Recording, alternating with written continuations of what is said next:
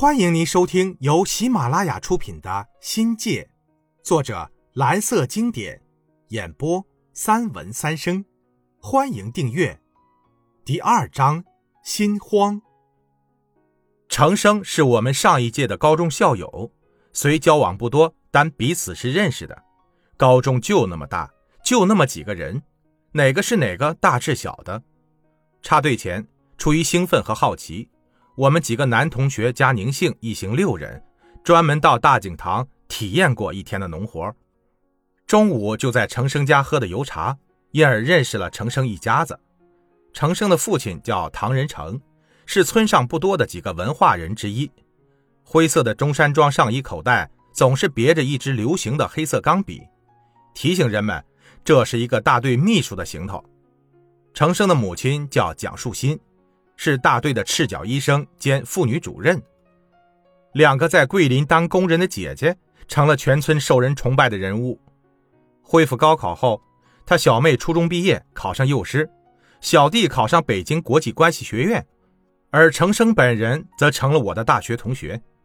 一家五个子女走出山窝窝，吃上公家饭，全部过上了城里人的生活，这在十里八乡简直就是个奇迹。有人说是他家祖坟好，也有的说是他那当赤脚医生的母亲学通了优生法，懂生，生出了一大窝金鸡凤凰。记得有一次我们来大井塘演出，他忙前忙后的为学校宣传队借道具，那发光的眼神一直围着宁姓同学转。当时我就觉得这家伙有歹心，没想到读大学的最后一年，他真的把宁姓追到手。现在，两人结婚生下的女儿瑶瑶，已经是两个孩子的母亲了。我也升格成了叔公。从插队算起啊，我和程生结交了大半辈子，实属深交不多的几个人之一，有点莫逆之交的味道。但眼前的程生还只是个回乡知青，一年间变成了一个大小伙子，黝黑的脸上堆满着笑容，敦实的身板晒得黑亮发光。短发下那双眼，精明中透着憨直。程生用土话问好，转过身把那些孩子轰走，这才笑嘻嘻的跟我攀谈起来。队长坐在国庆的床边，从口袋里拿出那黑布烟袋，把切好的烟丝捏进一张旧报纸剪成的大约三手指宽的长方形烟盒里，卷成一头大一头小的喇叭筒，用口水把外边粘上，叼在嘴里。拿火柴点上，使劲的吸了几口，屋里顿时弥漫着一股浓浓的烟味儿。队长见我们都在看他，就把烟袋递给身边的国庆，说：“呃，你们也卷一下。”啊，不会，不会抽。国庆把烟袋推了回去。杨队长把烟袋收进了裤兜里，看了看我们，说：“你们刚来，可能还不习惯，但慢慢就会好的。这里的条件很差。”不能跟你们城里比。队长还说，他开会去过几次县城，住了几天招待所。城里真是好，女人穿裙子留长辫子，大路又宽又亮，边上有灯，路上有汽车跑。队长说的还是土话，现在有了程生做翻译，交流就顺利多了。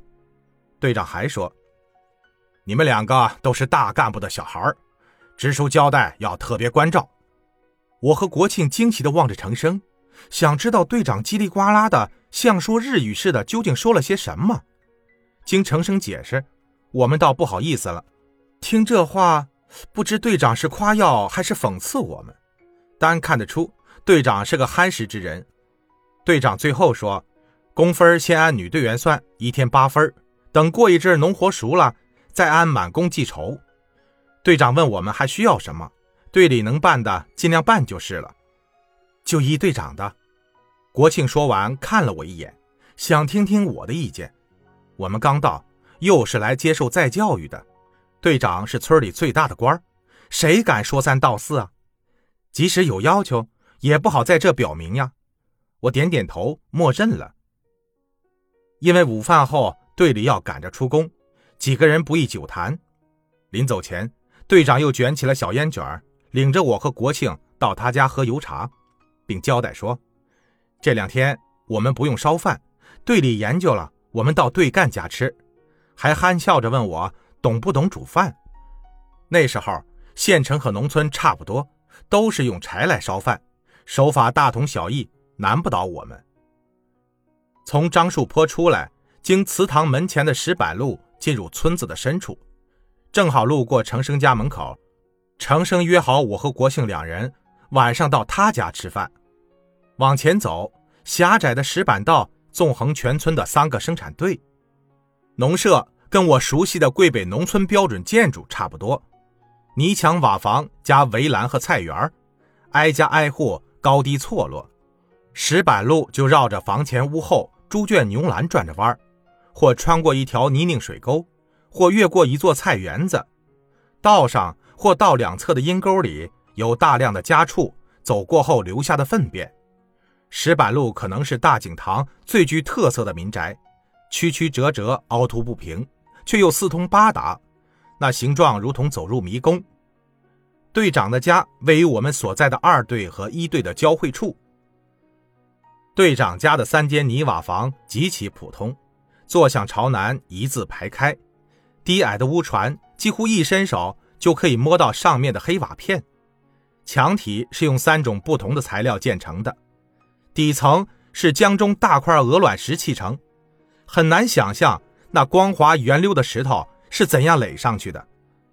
离地面半米多高起是用黄土夯成的土墙，再上去。是用土坯修成的墙尖屋顶上的瓦片黑中带点灰，密密叠叠的铺得像晒干了的鱼皮。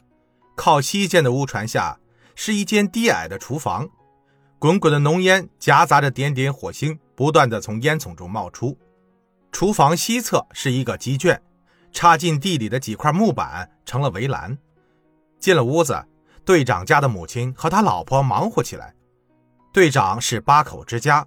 五个小孩，大的可能有十四岁左右，小的不足两岁，都站在边上好奇地看着。厨房正中摆着灌阳人打油茶时专用的矮脚四方桌，上面放着香葱、炒米、绿豆、花生，一大碗煮好的红薯粉丝和一碗熏得发黑的腊肉。